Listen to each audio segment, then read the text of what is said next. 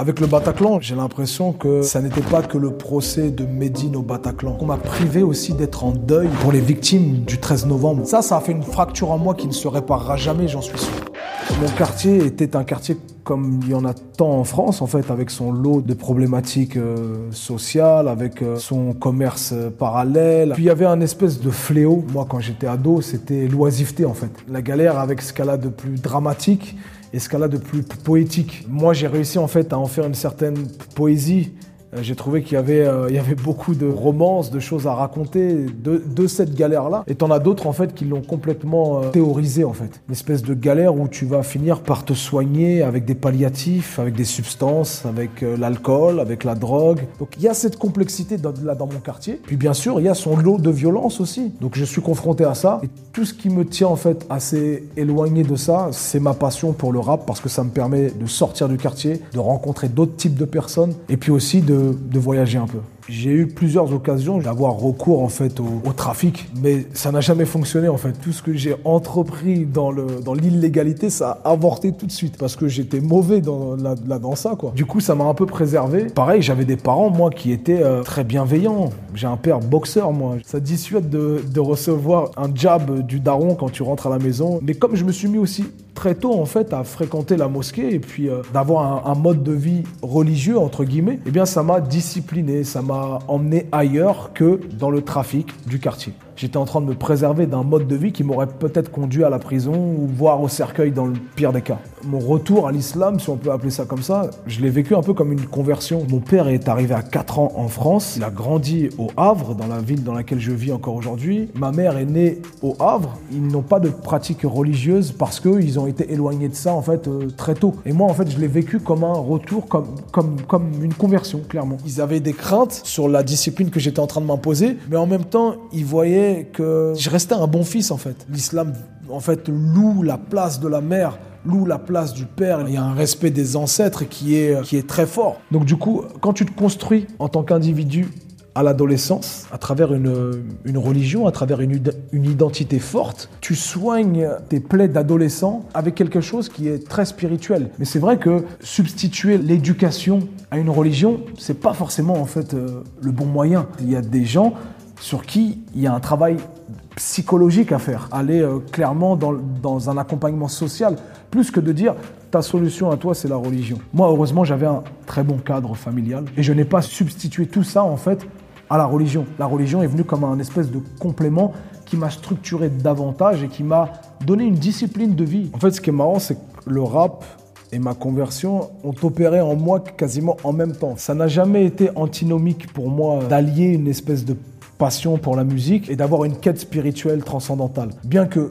beaucoup de débats venaient à ce moment-là me parasiter, m'intoxiquer même, entre la possibilité d'allier une vie spirituelle à une vie matérielle ou une vie artistique. C'est un débat vieux comme le monde en fait ça vieux comme l'islam lui-même. C'était là avant moi, ça sera là après moi, j'imagine. Je me suis un peu euh, extrapolé de ce discours-là pour mener la vie en fait que j'avais envie de mener. J'y dois beaucoup à cette musique. J'ai un, vrai respect pour cette discipline et ça m'a relié à une tradition euh, de, de parolier. Ça m'a intéressé davantage à l'école sur le moment parce qu'il me fallait des outils pour rapper. Il me fallait des mots, il me fallait du vocabulaire. En cours de français, j'étais un peu plus assidu, en philo, en histoire. Cette musique m'a élevé. Élevé au sens euh, premier comme au sens euh, spirituel là, du terme. J'ai moi-même fait mon propre euh, bonhomme de chemin pour raccorder le rap français à la tradition des paroliers, des chansonniers français comme Brassens, Brel, Ferré. Personne m'a donné forcément les clés. Hein. J'ai dû en fait me bricoler une espèce de tradition. Et on le voit encore aujourd'hui dans la posture dans, la, dans laquelle le rap est. On a l'impression qu'on renie en fait la filiation qu'il peut y avoir entre les rappeurs et le reste de la chanson française. Et le reste des paroliers. Avant Booba et Caris,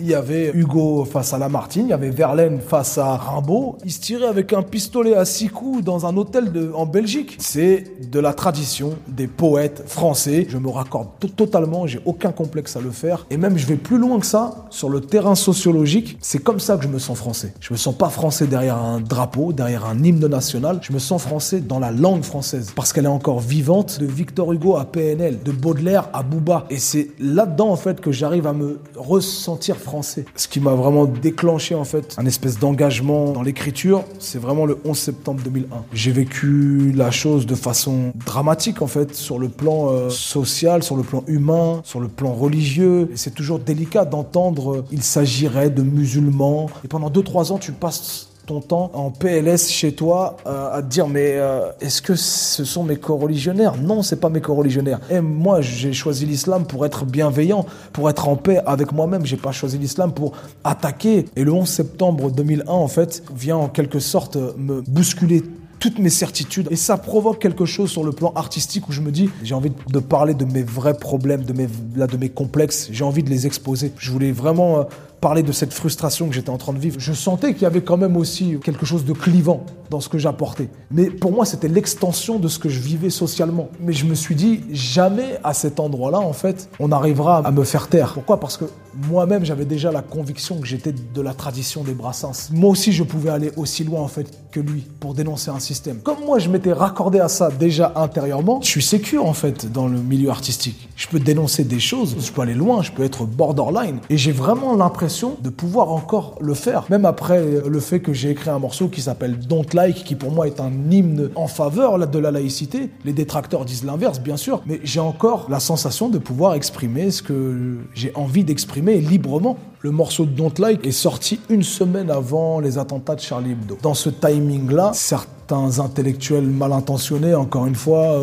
des groupuscules d'extrême droite aussi, ont jugé bon de m'attribuer euh, un espèce de lien avec les attentats en disant regardez, c'est ce genre de rappeur qui excite les identités des jeunes dans nos quartiers et qui font en sorte que ce genre d'événements se produisent là. Un faux procès s'en est suivi, etc. en sortant des phrases de leur contexte et en leur faisant dire des choses que je n'ai jamais dites en fait. Et surtout en occultant un tiers du morceau à savoir l'exorcisme de la laïcité. Quand tu fais un exorcisme, c'est pour faire quoi? C'est pour redonner sa forme originelle à la personne. C'est pour la déposséder des démons qui la possèdent ça n'est absolument pas pour la faire disparaître. J'ai dû rappeler, me réexpliquer, si jamais j'ai un mérite à, recevoir, c'est de ne jamais avoir fui le débat. C'est d'avoir toujours été présent quand on m'invitait pour parler de, de ça. T'as d'autres personnes qui auraient pu se cacher derrière l'excuse de la culture en disant, eh, c'est de la musique, euh, culturellement, ça n'est pas attaquable, c'est pas un pamphlet politique, c'est juste euh, du second degré. Je n'ai pas fait ça. C'est du second degré, mais on va s'expliquer aussi sur la thématique et le dysfonctionnement que je suis en train